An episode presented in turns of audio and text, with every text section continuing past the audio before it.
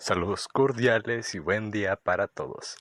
El día de hoy empezaré a grabar esta serie de videos a los cuales llamaré podcast en diminutivo, en los cuales les hablaré de diversos temas que yo relacione con alguna obra ya sea literaria o del mundo del entretenimiento en general.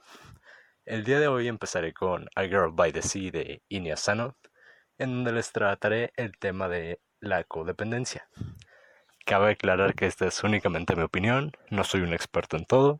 Ustedes pueden dejarme sus opiniones en comentarios. Y sin más que decir, empecemos.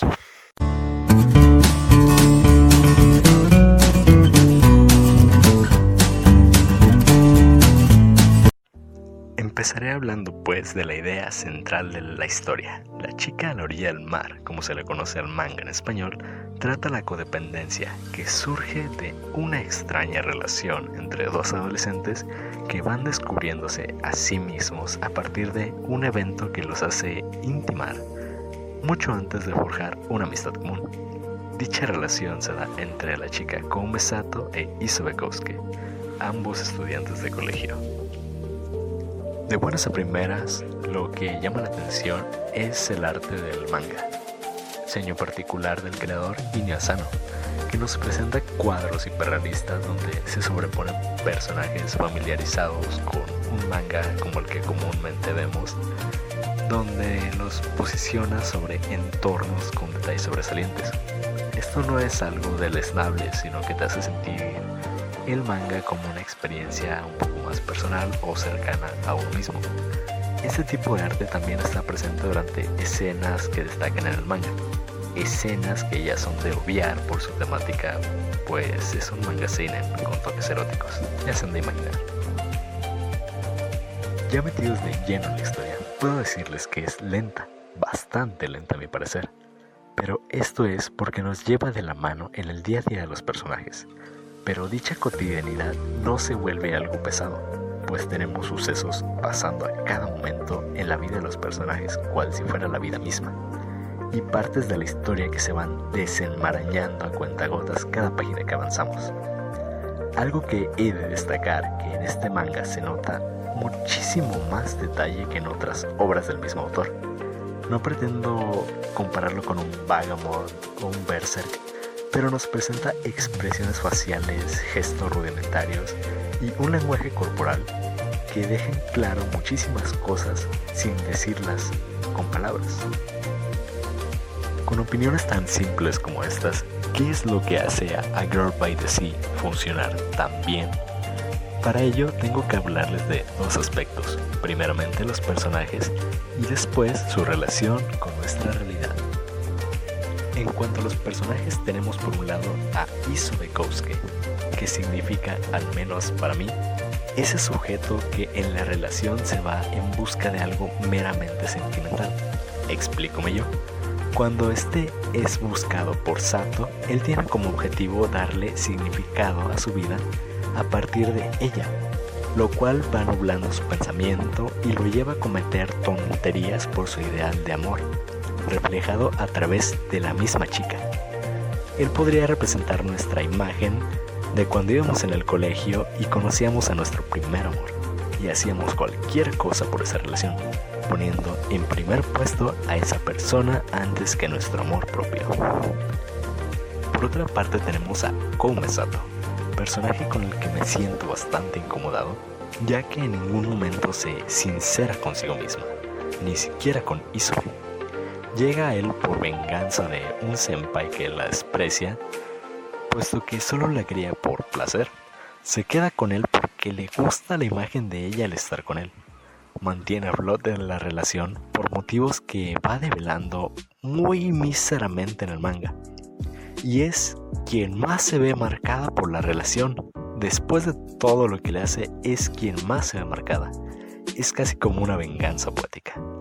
Para darles a entender de una manera más sencilla, es como esa vez que tuvimos una relación que sabíamos que no iba a funcionar, porque no nos motivaba en nada. Quisimos mantenerla para no estar solos y fuimos los que salimos marcados por la misma. Por un lado, estamos frente a una pseudo villana, pero tengan claro que ella no lo hacía a propósito. Sufrió y lamentablemente quiso desahogarse cuestas de alguien más, en este caso el pobre de Isobe. Existen personajes que fungen como agentes de cambio en la vida de ambos. Por un lado tenemos a un jugador de béisbol quien Sato conoce en preparatoria y a la misma chica a la orilla del mar, pero no quiero ahondar mucho en ellos para que les puedan dar significado por su cuenta al leer el manga.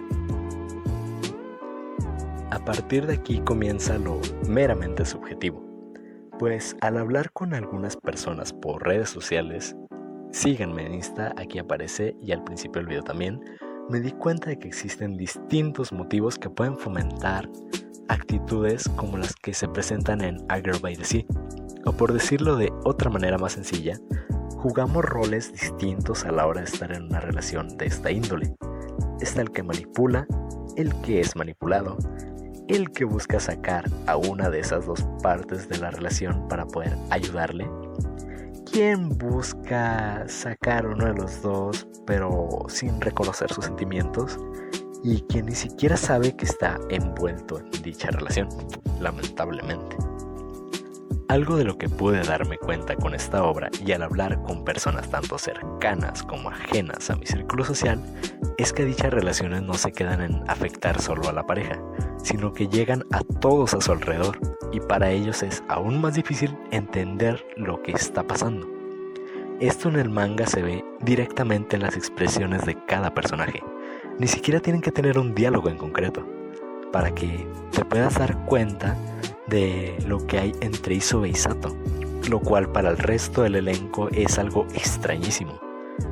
O los maleantes a los cuales golpea Isobe por venganza, que ni siquiera entienden lo que pasó o el motivo que lo llevó a ello.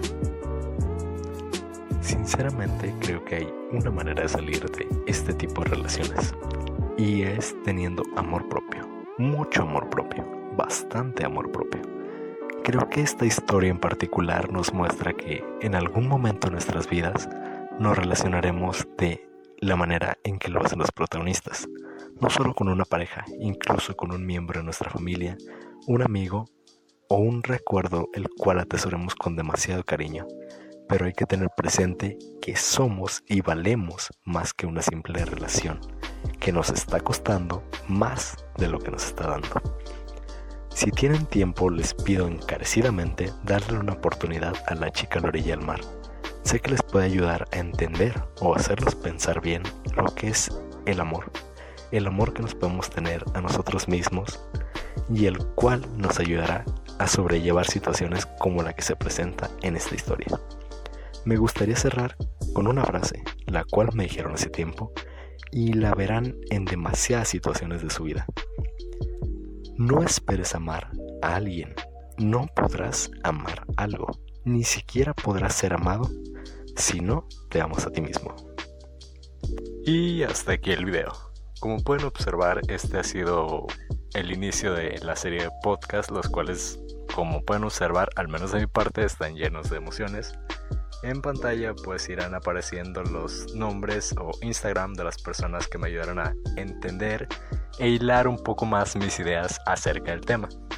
He de agradecerles a todos ellos de corazón y más a ustedes por tomarse el tiempo de escuchar este primer episodio. Espero que les haya gustado, que le den una oportunidad al manga y nos vemos en un próximo video. Recuerden suscribirse, darle like y compartir. Hasta luego.